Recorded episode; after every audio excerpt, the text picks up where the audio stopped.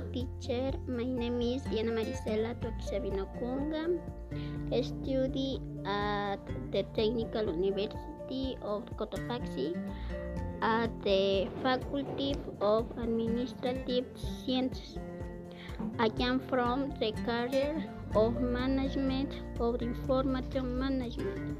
I hope that you are in good health and have a nice weekend, teacher. Amparo Romero Silluzón.